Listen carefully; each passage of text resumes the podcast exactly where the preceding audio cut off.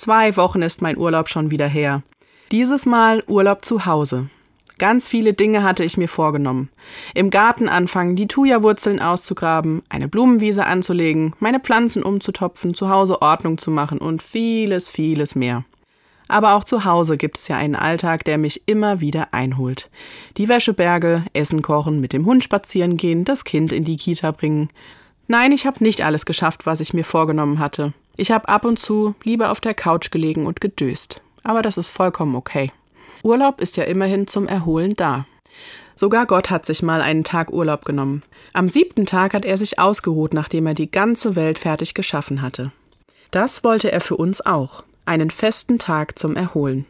Früher gab es in unserer Kirche den Slogan Gott sei Dank, es ist Sonntag. Und das kann ich nur unterstreichen.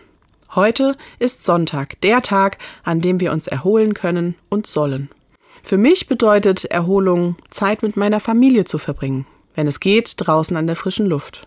Eine Freundin fährt sonntags immer zu ihrem Pferd und macht einen langen Ausritt.